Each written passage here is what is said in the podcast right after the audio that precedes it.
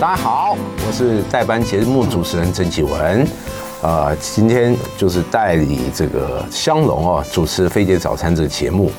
呃，今天节目我大家看到我就知道，可能这个主要的议题是军事类的哦，也确实这一阵子这个军事议题其实蛮夯的，包括国际上，包括台湾国内一些，其实和军事都有一些关系。今天我邀请我的老朋友，哎，退役的上校杨余胜。海军上校杨云胜老师来节目中与大家与他相关的一些。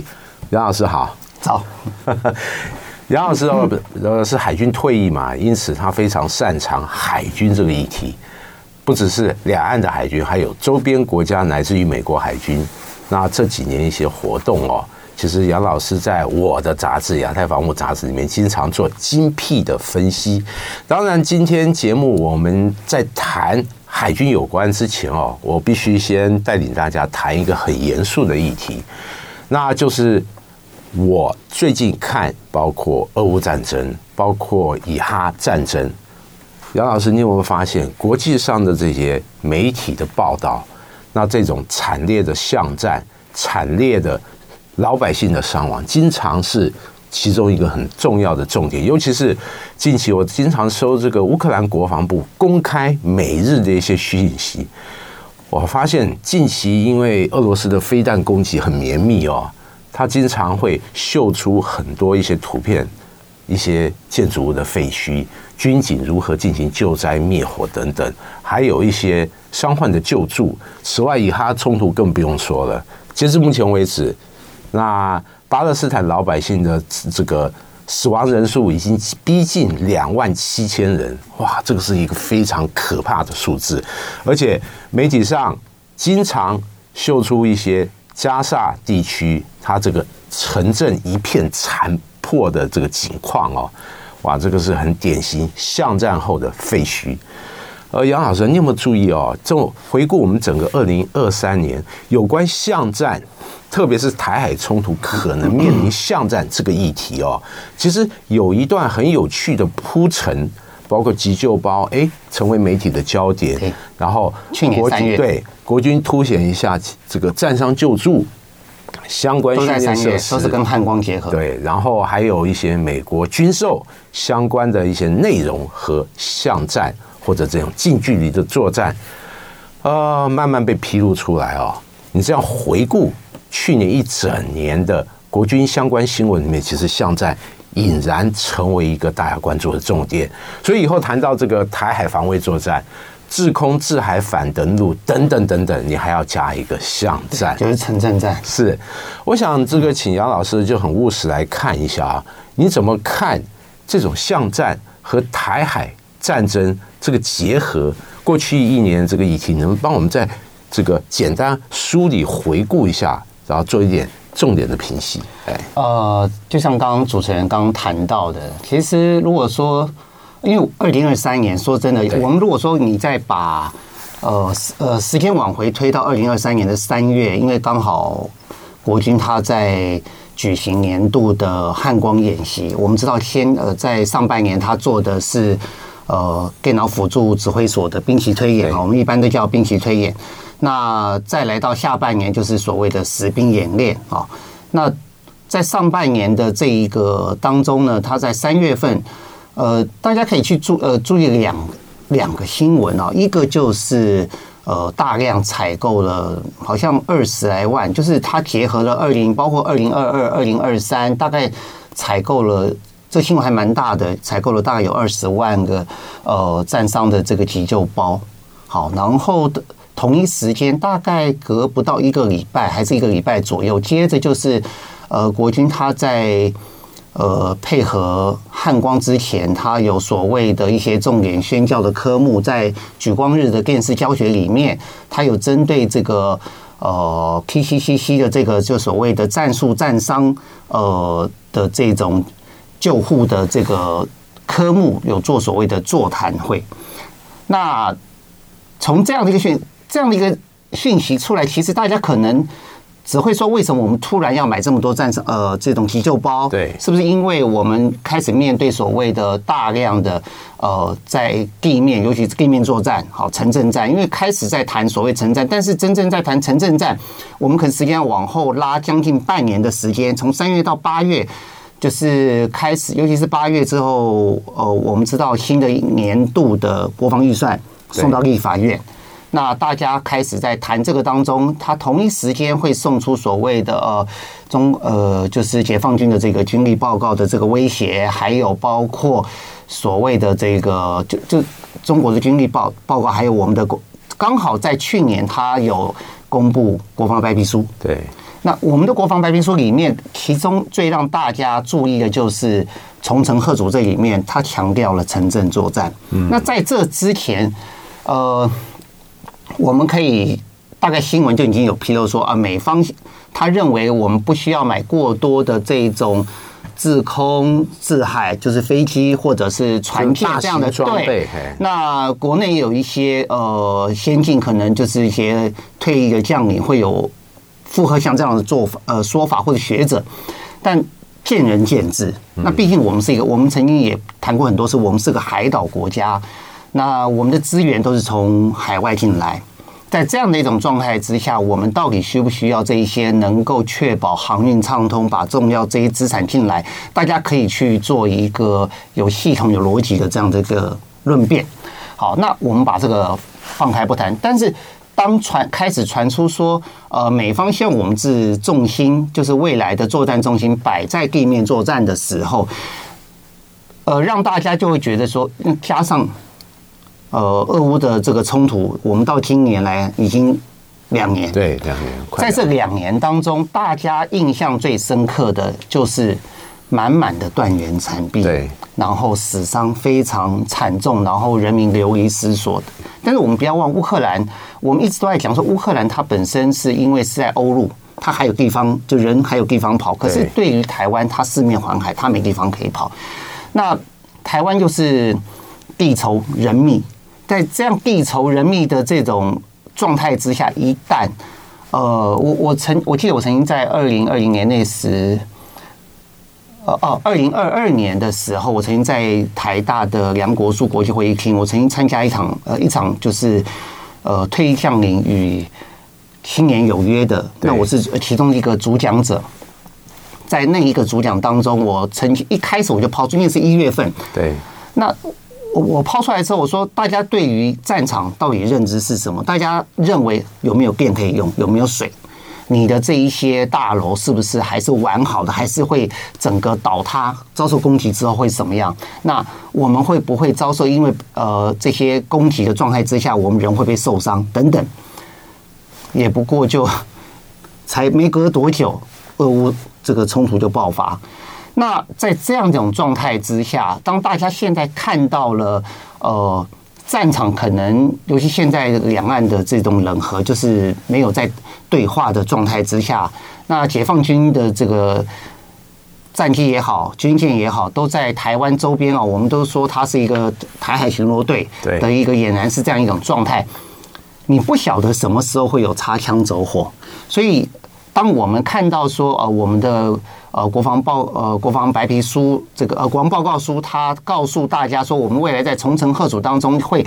其中的一个条件，我们会置重在城镇作战，然后希望能够贺阻呃，就是有就是有效的贺阻敌人的就是登岛的这一些部队。那面临到这个时候，呃，我们再把时间往后拉到去年的十二月，去年的十二月其实离现在时间很近。不仅是包括拜登呃总统，他有签署就是要深化跟对台的一些军事合作有一些项目，再加上如果大家有印象，呃，国军启用了首座的这个战伤的救助的一个模拟大楼。那以这样的一种状态来看，呃，其实我们可能要去意会到一件事情，就是说。面临战场，这个是没有办法逃避的。可是除了这种战伤救助的这种，就是你必须可能哪天真的战场真的发生在我们周围，我们必须面临到说啊，我们的这个这个大楼是因为遭到攻击爆炸倾倒，然后有人受伤的时候，我们如如果我们刚好在附近，我们有没有可能成为其中一个去协助救助的人，而不是过去我们可能因为台湾也算是地震频发的这个地带，那你在这个状态下，我们也经历经过最严重的，我们大家九二一，好，那你说像这个八八风灾，好这些。你都有人会承受这种呃房屋倾倒啊，然后这个要去救助伤亡。可是这种救助伤亡跟战死是完全不一样的。对，我特别注意到，其实我们台湾地狭人稠嘛，这建筑物很密集，这种城镇战它所遭受的伤亡其实会很可怕。而且刚才我们谈到了国军这个加强城镇作战。相关的像武器装备的采购、战法、战术等等。事实上，我过去两年采访国军的一些操演，哎，确实发现这样的一个比例增加啊。譬如说，有一年我们看这个春节加强战备巡演，我们是到步兵学校里面去看他城镇作战整个，哎，城镇作战模拟训练，哎，包括有云豹甲车啊，哎，一个机步连啊，相关的一些对抗等等，那里面就有凸显。这种这个战场这个急难这个紧急救护，哎，比如说如何对伤员进行施救，如何以这个纯熟的战术动作把伤员往后撤等等，这样的操演，其实我们发现后来包括陆战队，包括这个呃特种部队也有带相关的训练，而且我们从这个武器装备来看哦，除了一些单兵的作战武器装备以外，像这个布雷系统。也开始采购，其实这个都揭示了。我们今天是请这个杨云胜杨老师在节目中与大家语谈这个我们今天节目的内容和议题哦。刚才杨老师有谈到，就是和而且是仔仔细梳理了去年一整年国军对于所谓的包括巷战、地面战这种呃近距离陆上作战一些呃发展这个脉络。哎，我想请杨老师再谈一谈哦。其实我们都知道这个。军事上的战伤救助和民间的所谓的紧急救护，这个其实是不同的专业和概念哦。那呃，其实我们必须承认，过去以来我们在民间里面，包括这个呃蛮受争议的黑熊学院，还有一些社团组织，又教导老百姓一些。这个急伤救助方面的专业，但感觉上国防部对这个好像有一点心理上这个排拒哦。你能不能就是讲一下？哎，谈目前这种很这个具体这样的一个问题？哎，呃，两者当然民间呃民间的它呃有个英文缩写是叫 ENT，对，好，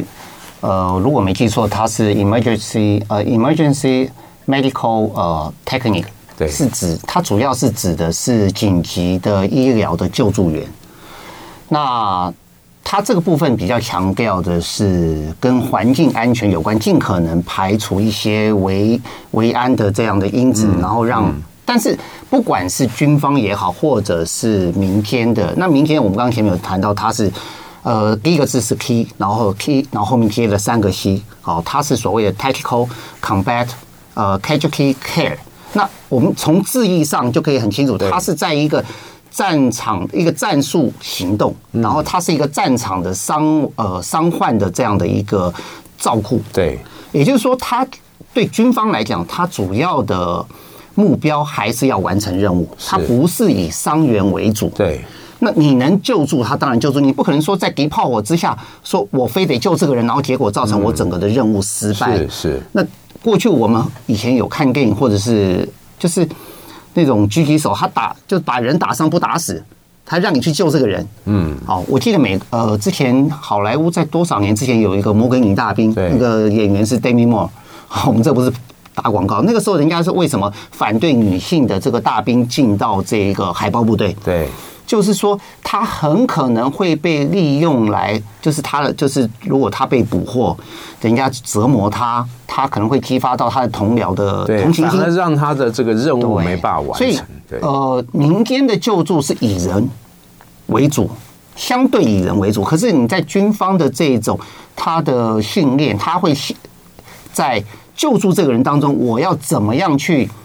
完成我的任务？嗯，他还是任务导向。因为他还是在战斗，所以两个性质是完全不一样。但我个人就像我们刚刚在闲聊当中，我个人是认为也不需要去刻意去呃反对像排斥像黑黑熊学院也好，或者是壮阔基金会啊，呃，他们在做这样的一个有关明天这个 EMT 的这样的一个训练。那当然了，我们先抛开意识形态来讲，如果你面对台湾在战争这么风险好像已经这么高，而且台湾天灾很多，像地震啊那种。那如果说或者哪怕已经呃，我们讲如果大部分的人，就是说大家对于这种急救，你你记不记得我们以前可能大家开始学游泳的时候，或者是尤其是当救生员，是不是都要学这个？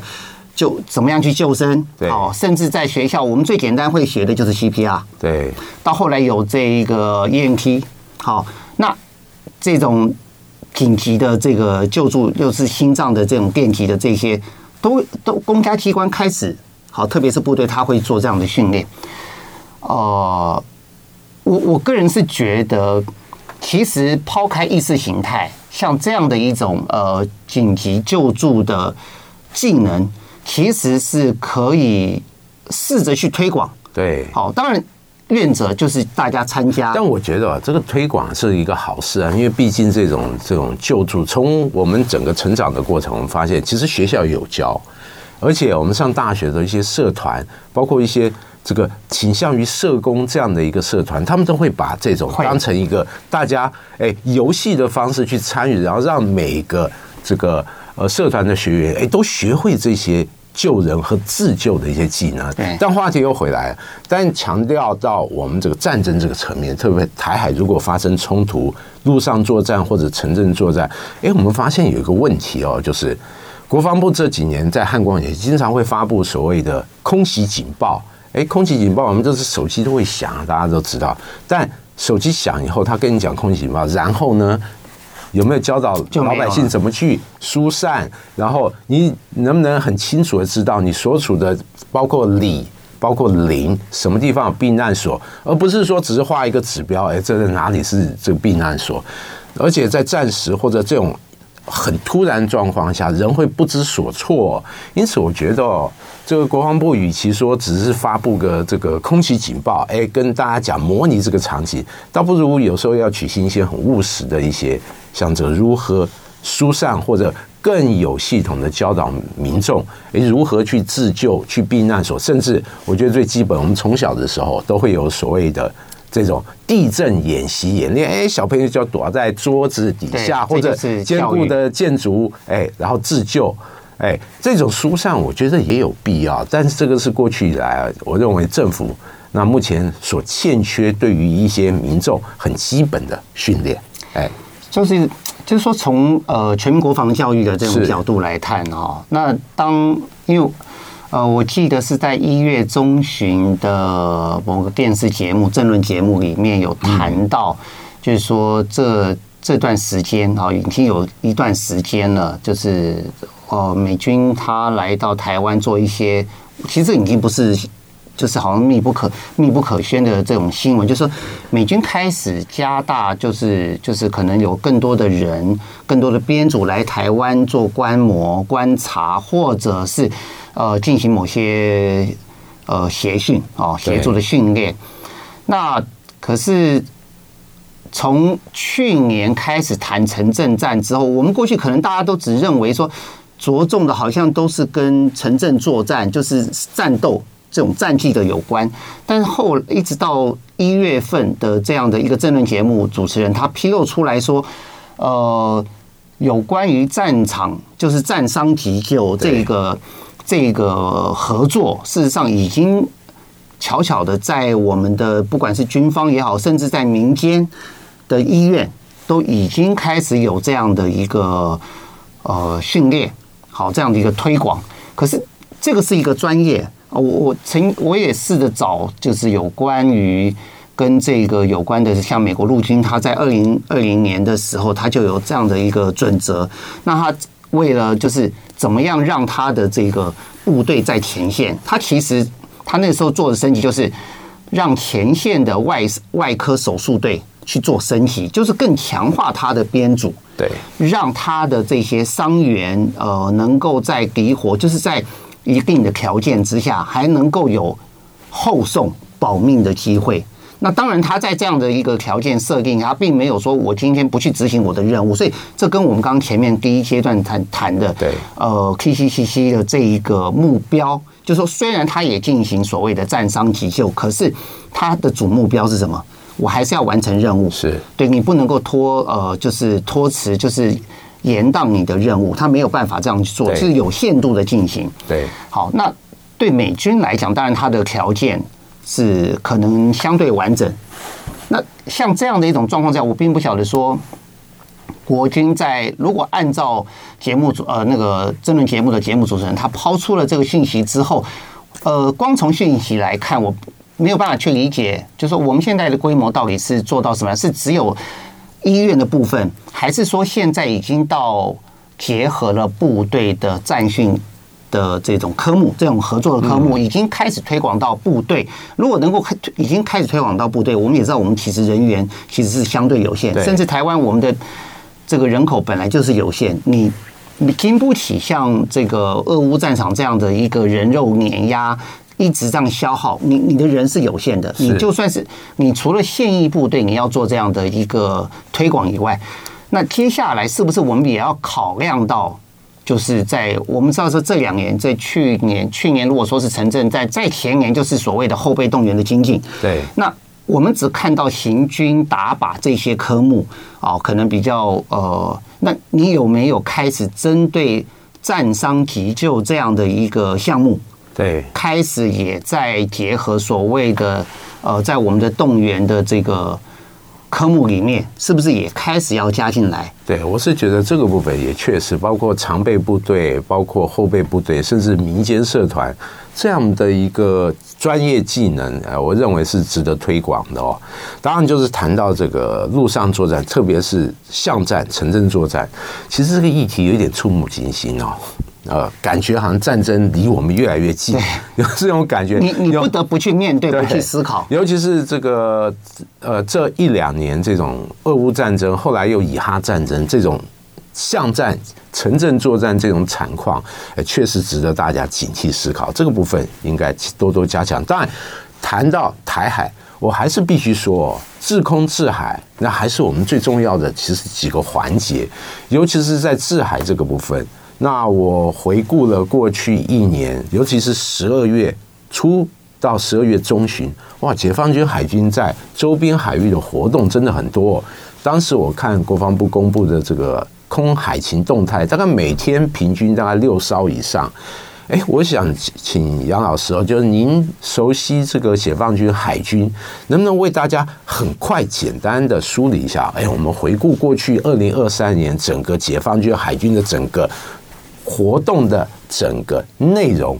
哎，能不能侧重几个面向来谈一谈？您所观察到它的最新的一年的这个活动的状况，为大家做这个简单的回顾。比如说，我依稀记得哦，就是去年二零二三年，它的这个整个战训，哎，包括远洋，还有结合外交和结合它的一些地缘政治方面的一些盘算。它的活动内容其实还蛮凸显这个部分的。呃，二零二三年，我个人觉得它跟过往不太一样的地方，因为大概呃，我们知道疫情其实有影响到一部分，是还是有影响到一部分战线，而且它呃，可能也跟它的国防转型的这这些整个编组有关。那二零二零，如果说我们把前疫情前的那一段。视作是他的作战舰的这种呃战力的这个大秀。那到了二零二零，尤其到二零二三，我们可以把它视作是所谓的这种万吨级，尤其是两栖攻击舰、航舰为主的这种出第一岛链。我我个人觉得，它是在一个建构呃相对去实践分治西太平洋的这样一个态势，所以它会更强调，因为你作战舰并你在海上你呃要有补给舰，你才能在海上比较一个持久。可是你去相对相较于美军它的这个航舰在呃所谓的印太的这种部署，它在海上，它时间就持久性。我们发现海军它是可以一个持久在海上，好，这你是一个国土的延伸。如果你要成为一个海洋强国，你光靠你的作战舰去做一个巡弋，去行做一个新台海巡逻队是不够的。你必须要有呃，能够跟美军的航舰或者是两栖攻击舰，它这样的一个编队在海上做训练，能够去做匹配的。所以去年我呃，我会觉得蛮特殊的地方，会相对比较特殊。呃，我我曾经我记得我们在年度的这种回顾去呃仰望未来一年的时候，我们都一直觉得说，它是不是接下来应该要有所谓大编队，好，这种呃跟这种航舰也好，或者是两栖攻击舰也好，它是不是已经到了必须要去展现去做所谓的远海？而去年我们可以发现它的频次非常之高，对，尤其是山东舰接近台海就三次吧，哎。他出去的第一岛链我们三次，那如果加上去年一月的话，那事实上至少有四次，那还不含他北返，就是他在呃出第一岛链之后回来之后，他事实上有回到北部去。那时候我们之前曾经谈过，他呃，我个人的研判，他可能是做舰载机飞行员的这一个协训。好，那。像以这样的一种状态来看，这是其中一个它的大型的这种，呃，包括航舰也好，两栖攻击舰这样的编队。那今年是不是如此？我们其实在看，因为我个人一直认为说，它像现在的这样的一种训练，它不会是只有一年，对，它可能会有一个两到三年的这样的一个呃磨合跟成熟期。因为至少如果我们以这个。第一岛链这种跨区远海的这样编队，它至少从二零一八年的战蓝系列开始，所以这个部分如果说从二零一八年它执行的很，尤其是以南部战区为主的话，当然每一个战区它都有自己的这种呃远海跨区，可是相当特殊，就是比较会结合到两栖的这一种载台的，是以南部战区为主，好，然后再来到。结合到所谓它的新一代的这种作战舰，这种大型作战舰，尤其是零五型的，好到北部战区，好，我们看到它开始跟外军的这种，尤其跟俄罗斯，然后开始到所谓的呃阿拉斯加，好这边，就是说我们会发现到，就是说每一个战区似乎它所采取的远海的这一个跨区的形态都不一样。好，那到后来当两栖攻击舰去呃。入列到各个战区之后，我们可以发现了说，他开始每个战区都做同样一件事情，就是我整个的跨区到西太平洋是每个战区都做的事情，而不再是当初像呃各个战区可能都有各自的特色，做哪哪一个形态。那另外一个就是跟外军的联合军演。我个人会比较把它摆在，它可能会相对于我们在看水面舰的时候，跟俄罗斯也好，跟或者是跟巴基斯坦的这种海洋卫士系列都开始比较强呃强调水下的联合反潜，或者是呃水下的救难的科目，这已经连续至少两年了，嗯，有这样的讯息呃，就是内容出来。意思就是说，他呃，就是解放军在这一部分来讲，他可能是相对的成熟，因为我们只要看他的前线的这种救助啊，远洋救助船、救助船，呃，跟着出去，或者是到印度洋上，我们就知道前线大概就在那个地方。对，那多一份保障。我个人觉得他也没有打算说，虽然说前舰本来就是一个平常不容易去捉摸的一个载台，对，可是他也没有想到去遮掩说我去执行这种印度洋的任务。而且这种前舰救难，我记得在环太军演之前，这个解放军还也派相关的船舰和包括美国和相关国家的相关的兵力做一些操演。刚才讲到这个解放军海军去年其实和外军一些联合的操演，其实也是它一个亮点。而且我注意到，除了一些包括巴基斯坦、俄罗斯海军等等合作以外，那去年还举行第二次这个中俄伊，哎，这个伊是伊朗哦海军的联合操演，这个也是受到国际瞩目。尤其是对于美国来讲，它目前三大对手难缠的对手，一个是。俄罗斯一个中国大陆，还有一个就是伊朗，尤其是近期这个伊朗的形势，哎，这个在中东这个地方，伊朗的势力其实大幅的扩大，它的相关的民兵给美国人造成很大很大的麻烦。另外就是，就我有注意到，像去年缅北战争这个升高冲突的时候，哎，解放军海军的军舰还访问访问缅甸的港口，但它那个是比较新的，呃，我如果没记错好像是零五六型的吧？对，但是哦，他这个动作也是引起这个国际上高度的瞩目。哎，这个解放军海军。这个在缅甸内战升级的时候，派舰到缅甸，他意欲何为哦？诶，我想说，他的这个海军的活动，事实上已经不是我们所理解的这种礼貌性的港口访问、友邦的访问或者例行性的演习。他的和外军的互动，去年确实有很多一些亮眼或者值得深思的背后因素。让大家考量一下，它呃，过往我们可以大概有几个途径可以看哈。第一个就是，其实大家可以看一下，就是呃，中国大陆它它它国防部会有公布，就是他的这个有关军事外交，大致上都会公布。呃，那有关呃，就是只是说他在公布的当中有一些像可能联合军事演习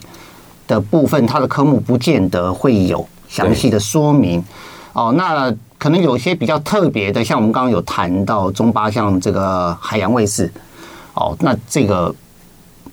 他过往我们在看这些新闻的时候，可能比较经常可以看到比较相对详细。那这几年慢慢慢慢的，它就是比较是一般的叙述。可是你可以看它的这个编队，就是参参与的这个载台是这些形式，你大概哦可以推论是它可能包括什么样的。那再加上它有没有呃军购的品项，譬如说呃巴基斯坦有向中国大陆有采购潜舰，对，好，那就会就有这些合作。那呃至于说其他的，那至于说像这种访问。呃，可以大家比较能够去看到的，譬如像这个和平方舟啊，医疗船的这个在这个友邦国家，对友邦国家的对访问跟这个医疗救，对，还有在就是亚丁湾的这种护航，它这种编队只要结束之后，它都会去做呃访问，然后在访问当中都会跟。驻地的这这些国家访受访的国家的海军做一些简单的，不管是通信也好，编队也好，简单的这样的一种训练，因为它会有贴嘛，它有的是它会出海去接，有的它可能不会。那这种有出海的就会有一般的通信，好，那像这样的一种状态之下，这种科目可能就虽然讲是说有进行了这这个简单的这个联合的这种演训，可是像这个部分可能跟我们刚刚谈的这个海洋卫士是有比较相对大的落差哦，那比较不会去进阶到所谓的呃跟战术的这种作战的科目会有关，所以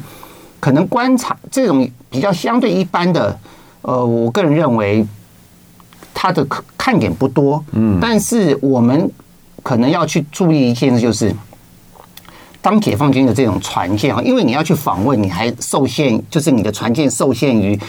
呃，你受访地的这个港口它的水深啊，因为这些作战舰它底下其实大部分都是有英骨啊，声纳鹰骨，对，所以你的水深不太，所以像像刚刚提到到这个缅甸去，它的这个船，我记得就不是大吨位的船舰。好，所以如果说你今天未来包括像。呃，解放军，你说这种两栖的这种攻击舰，好，零七五会不会比造零七呃那编制所谓的亚丁湾护航？我我其实我是乐见，可是我知道没有这么简单，因为它的吨位又比这个零七型来的更对更大，对它的任务性质又不是像零七这么单纯，所以呃，会不会有这种出访这样的编队？因为这个编队等于象征会有另外一个意义，就是。呃，两栖特遣的这样的一个编队哦，所以呃，去年我们在二零二三，尤其是去年二三年当中，除了山东号频繁的出第一岛链，不管它的时间长跟短，当然跟它呃能够在海上的这个持久，因为你说它的这个补给舰能给它补给的这个受油量还是有限，好，所以有的呃也有说法说，那是不是只要呃摧毁了它的这个补给舰，它就没有办法？跑得很远，或在海上待的这个更久，那扣掉这个山呃山东号的这种跨区，两栖舰是我一直很在意的这个它的这个跨区，它到底在海上做了什么？哎，那我请杨老师分析一下啊，就是像中俄海军的联演，过去以来解放军海军都是派驱逐舰、哎护卫舰、哎等等前来参加，但未来会不会增加两栖的一个操演的品相？比如说零七一，哎或者零七五这种两栖攻击也通过对马海峡进入日本海哦。去和俄罗斯海军进行联合这个操演，那毕竟中俄海军联演习或者俄罗斯海军在这个日本海的演习，其实两栖作战、两栖操演也是他经常举行的一个项目。因此哦，如果说就这个部分来讲，你觉得他在今年或者短期内落实这样的一个可能性怎么样？因为呃，俄罗斯它就不是一个。从事就是我我的印象里面，它并没有像呃，在至少在二战，哦，它没有像过去过去我们找不到一个相对像呃像样规模的这样的一个两栖的登陆战是在由俄罗斯来进行的。是，那也就是说，呃，解放军如果今天他要跟俄罗斯在进行这个部分，因为过去我们看到的都是解放军他自己在大部分都是在南海或者是大陆沿岸会有做这样的一个科目。会不会合作？呃，因为对至少两栖登陆对俄罗斯来讲，它不是强项。对，呃，如中俄海上联合这个系列，是不是已经在去年有所谓的改变？因为去年有北部战区单独跟俄罗斯做所谓的呃北部联合二零二三这样的一个类型，是不是未来中俄海上联合系列？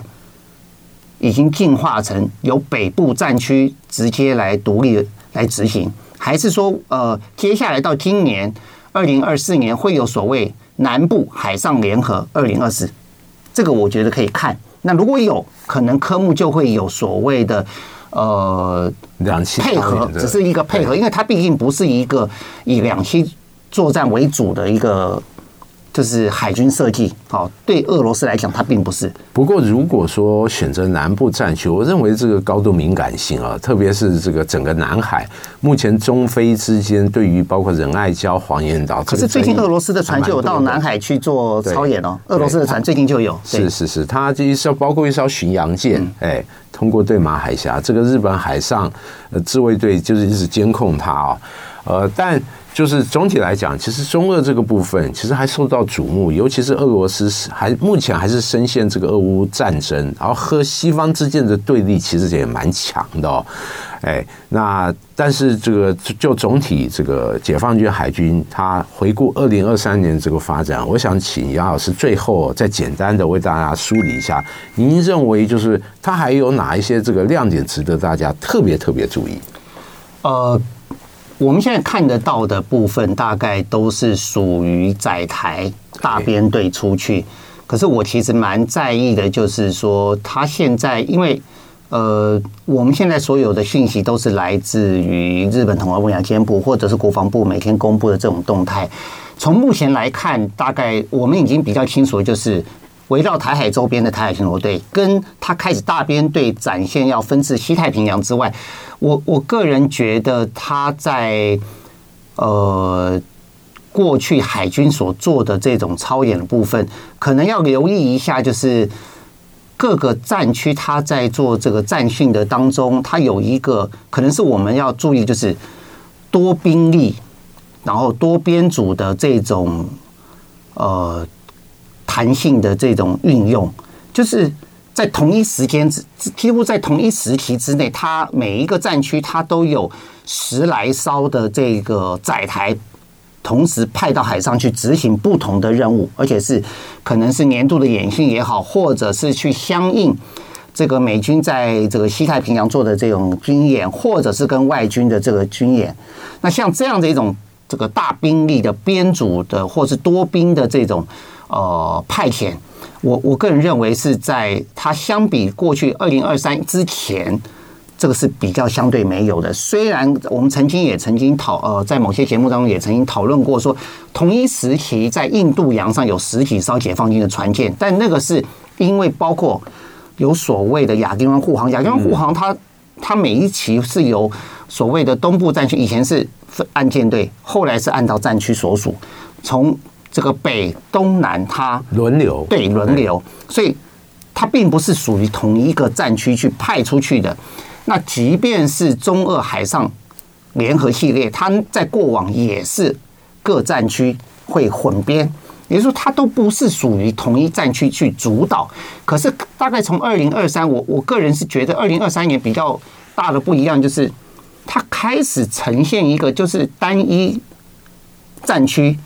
它的多兵力的应用，呃，编组开始呈现不一样的面貌，是比较以单一战区。所以，如果说从年头南部战区，它在春节远海已经呈现开所谓的双编队哦。然后到所谓的这个开始大这些大型载台，因为从二月份就有海南海南舰哦，海南号的这两艘舰开始出去。那事实上一月山东号也在南海，所以同一时间从一月到二月，我们知道还在过年这当中，因为它是开训动员，对这个开训动员令已经下达之后就开始了。二零二四年虽然它也没有公布官宣，就是正式扩大官宣，可是在呃整个的铺陈，我觉得跟二零二三是。相对的相似是，所以如果说二零二三是这个样，我们刚前面呃节目有特别提到，呃，它需要两到甚至会有两到三年这样一种磨合，一个延续，让它更成熟。如果说是以一个呃真的是架构在所谓的海洋强国论哦，我要分治西太平洋，那就是我蚕就算是蚕食青春好了哈，潜移默化，慢慢慢慢让你习惯这样的一个势头，好，这样一个趋势的变化。我个人觉得。它的这种大编力的编呃编组，在今年可能春节因为会报道嘛，对，好，春节的这个部分会比较呃可能会比较更清楚。那现在目前还没有任何信息出来说有什么样的大编队或者是战训在进行，虽然还是有包括什么博港也好，或者是这种社训，这个可以观察。哎，在。对于一般民众来讲，其实这些很复杂的不一定搞得懂。但是对于载台，其实印象最深刻哦。特别是二零二三年有两款新的载台下水，一个是福建舰，哎，那众所瞩目的，大家都在猜它什么时候是海试。那另外还有零五四 B 这个护卫舰，包括上海，包括黄埔，其实各有一艘已经下水哦。也因此哦，就是。展望这个整个二零二四年，其实包括福建舰的这个试航啊，还有零五四 B 会不会这个一年内诶开始这个陆续服役，我想都是大家关心解放军海军发展在载台部分一个重点。但我想请问一个最简单的问题哦，他过去以来大家都称解放军的船舰的这个服役是下水饺，那二零二四甚至展望未来二零二五哦，那还会呈现这样的一个面貌吗？嗯，我我觉得作战舰不可或不可或缺，还是会有，只是说刚好现在都是属于新舰的部新船舰的部分，所以你说二零二四会有大量，可能不会像过往这么多，可能不会像过往这么多，因为至少目前我们还看不到，是还没看到，是，但是这个对于福建舰什么时候试航，我想是重要，应该不会超过十艘，我觉得二零二四下水 应该不会超过十艘，就是新的船舰不会有，那。尤其是这个刚才讲到这个福建舰，之前它这个弹射试验已经在做嘛，而且过完年看看，而且网络上已经披露相关的一些这个，所以对于它的动态，大家拭目以待。就爱点你 UFO